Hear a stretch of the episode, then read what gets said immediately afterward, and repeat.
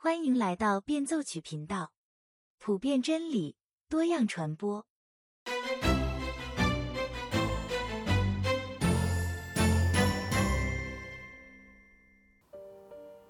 今天和大家继续来分享《柔和谦卑》这本书的第七、第八、第九章。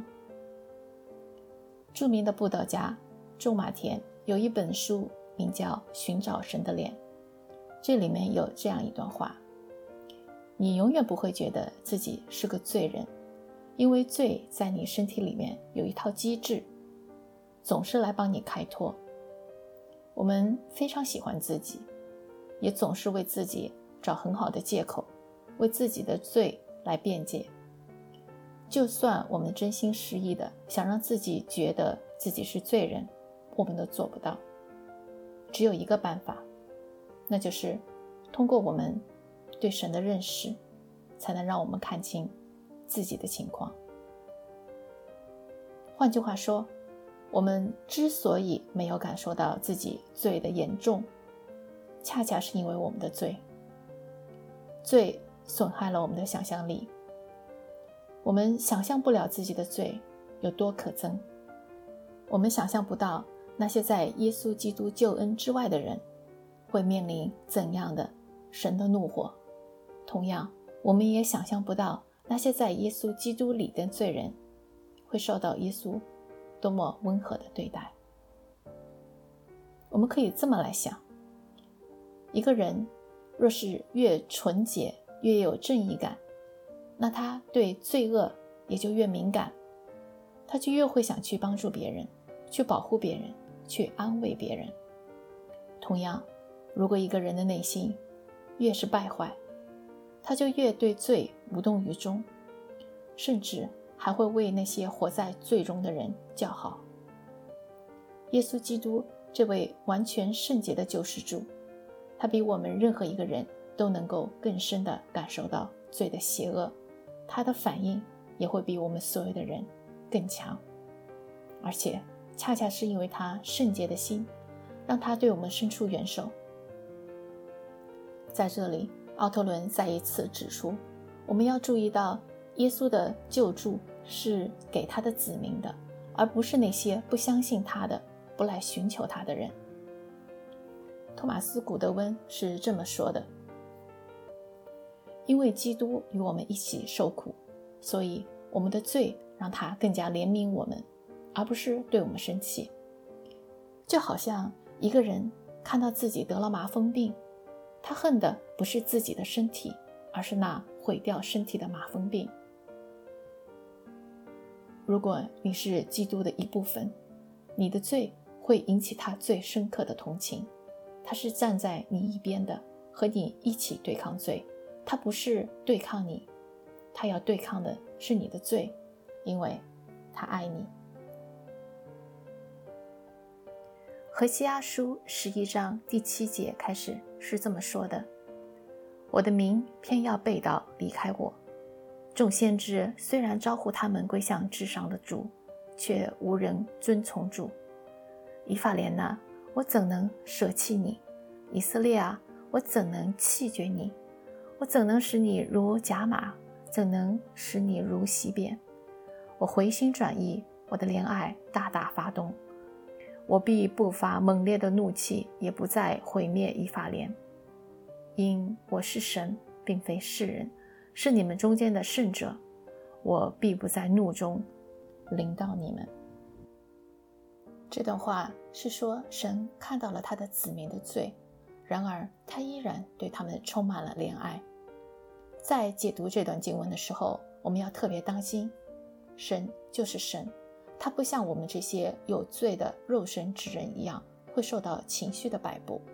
这段文字让我们看到了神的内心。他说：“我回心转意，我的怜爱大大发动。”这是来自神内心深处的情感。他的心充满了对他的子民的怜悯和同情，他不能放弃他们，因为这些是他的子民。有哪一个父亲会把他心爱的儿子送给别人收养，仅仅是因为他闯下了大祸？我们每个人都是按照神的形象所造的，我们之所以有情感，是因为造我们的上帝有情感，但是因为我们的堕落，我们的情感只是上帝圣洁的情感的一种微弱的回音，一种扭曲过的回声。所以在我们读到这段经文时，不要因为太看重上帝的超越性而忽视他的情感。我们要放下自己心目中神的样子，来看神是怎么描述他自己的。我们敬拜的神不是一个柏拉图式的理想，没有感情，严厉无比，与人类没有任何情感交流。在第七节里，我们看到神说：“因为我是神，并非世人。”如果照着我们的想法，你觉得？神接下去会是怎么说呢？难道你不会在内心深处预料他会这么说吗？我是神，并非世人，是你们中间的圣者，我必要带着怒火到你们当中来。可是圣经上是怎么说的呢？圣经上说，当神看到他的子民的罪恶，恰恰是因为他的神性。那让他成为神而不是人的特质，他那超越一切的圣洁，所以他才不会带着愤怒到我们当中来。我们以为，因为他是圣洁的，因为他是神而不是人，所以他必要带着怒火来到这群顽固不化的、不知悔改的子民当中。然而我们错了，我们不能够想当然的按照自己的理解。去推测神的心意，我们要让神自己来告诉我们，他到底是谁，他到底会怎样。第八章讲到基督为我们的代祷，这也许是当今教会最忽视的一点。我们讲了许多基督曾经做过什么，他来到这个世上受苦，为我们钉十字架，为我们赎了罪，这些都是已经完成了的事情。但是他现在在做什么呢？对许多人来说，当耶稣基督在十字架上说了那句“成了”之后，所有的功就已经完成了，基督似乎不再做什么了。但是新约却不是这么说的，在希伯来书七章二十五节里说道：“凡靠着他进到神面前的人，他都能拯救到底，因为。”他是长远活着，替他们祈求。耶稣在十字架上顶了我们的罪，让我们在神面前能够称义。我们的罪已经被完全赦免了，这些都是已经完成的。而现在，耶稣在为我们祈求，这是他现在正在做的事情。我们可以这样来想：耶稣的心穿越历史，一直在跳动。这不是说他在地上的时候与我们同呼吸共命运，然后到了天上之后就与我们无关了。他的心一直在靠近着我们，不管他是在地上还是在天上，他关心着我们的一举一动，而这个是通过他在天上为我们带祷所表现出来的。为什么我们需要基督为我们带祷？我们不是已经完全称义了吗？他在为我们带祷些什么呢？难道说基督在为我们带祷，意味着他在十字架上的救赎工作还有一些没有完成的吗？不是这样的。耶稣现在的带祷反映了他在地上的救赎的圆满和胜利，而不是因为他地上的工作还没有做完。在过去，在地上，耶稣做了他现在正在谈的事情，而现在在天上。耶稣正在谈他过去所做的事情。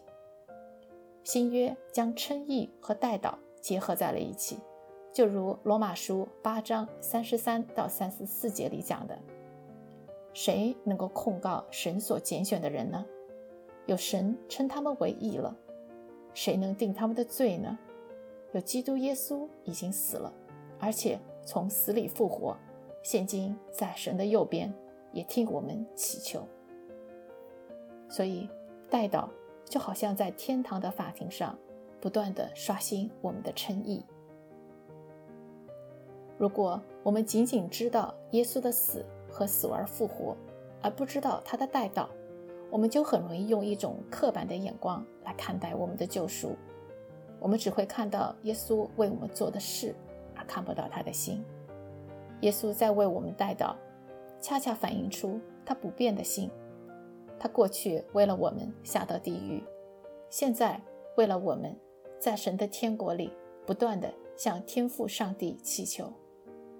就好像加尔文在《基督教要义》里第二卷里讲到的，基督在父面前一直做我们的中保和代求者。如此，就是父转眼不看我们的罪，而看基督的义。他如此使父的心与我们和好，甚至他的代求为我们预备，使我们得以进到父的宝座前的道路。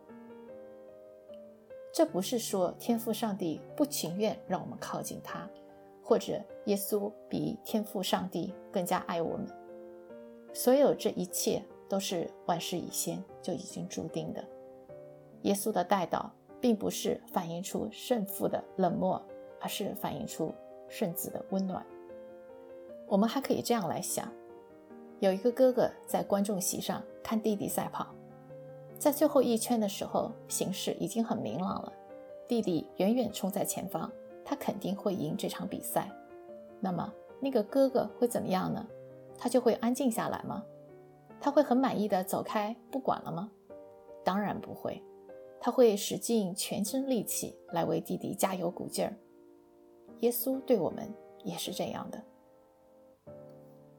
第九章讲到耶稣是我们的中保，在约翰一书二章一节里有这样一段话：若有人犯罪，在父那里我们有一位中保，就是那义者耶稣基督。中保这个词。在不同的圣经译本里有不同的解释，比如说，有的称为护卫者，有的称为维护者，有的称为辩护者。中保这个词是一个法律术语。基督作为我们的中保，这里面可能有一些微弱的法律的含义，但是在新约时代的文学作品中，中保这个词更多的表达了一种坚定的团结。耶稣与我们同在，他悲伤着我们的悲伤，快乐着我们的快乐。中保和代求者这两个词有许多相似的地方。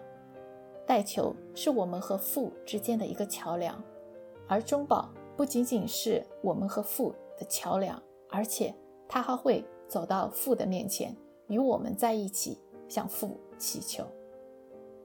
约翰在这里很现实的写道。如果有人犯罪，也就是说，不是我们在接收了耶稣基督的救恩以后就不会再犯罪，我们依然会继续犯罪。就算我们在忏悔的时候，我们的忏悔也是充满了罪。读到这里，让我想起当年马丁路德还在修道院的时候，他深深的为自己的罪恶感所困扰。以至于每天他都要花上十几个小时向修道院长忏悔。他一直在想：我到底有没有把今天犯下的所有的罪都忏悔了呢？肯定还有落下的。或者今天好不容易都忏悔完了，但是因为我交代的如此彻底，我心里有了一种骄傲。那么为了这个骄傲的罪，我还要去忏悔。所以你看，靠着我们自己的忏悔。我们只会在泥塘里陷得越来越深。如果没有一个中保，就这样来到天父面前，我们依然是绝望的。当我们与耶稣基督这个中保联合起来的时候，当他坚定地和我们站在一起的时候，靠着他的义，我们就能够有信心地站在天父上帝面前。代求者和中保有什么区别呢？约翰班扬是怎么说的？基督作为祭司，走在我们前面；基督作为我们的中保，走在我们的后面；基督作为我们的祭司，不断的为我们在代求；基督作为我们的中保，在我们犯罪的时候为我们祈求；基督作为祭司，在和平的时候采取行动；基督作为中保，在发生争吵、动荡和尖锐的冲突的时候采取行动。作为中保的基督，是我们的后援部队。当他的子民陷在最终的时候，基督就站出来为我们祈求，为我们辩护。班扬还接着说：“基督为我们付出了血的代价，但不仅如此，基督作为我们的首领，战胜了死亡和坟墓，但不仅如此，基督作为祭司在天上为我们代祷，但不仅如此，罪依然在我们里面。不管我们是在祷告的时候，还是在听到的时候，不管我们是在做属天的事情，还是在做属地的事情。”不管我们是在家里，还是在外面，罪污染了一切，无时不刻的与我们同在。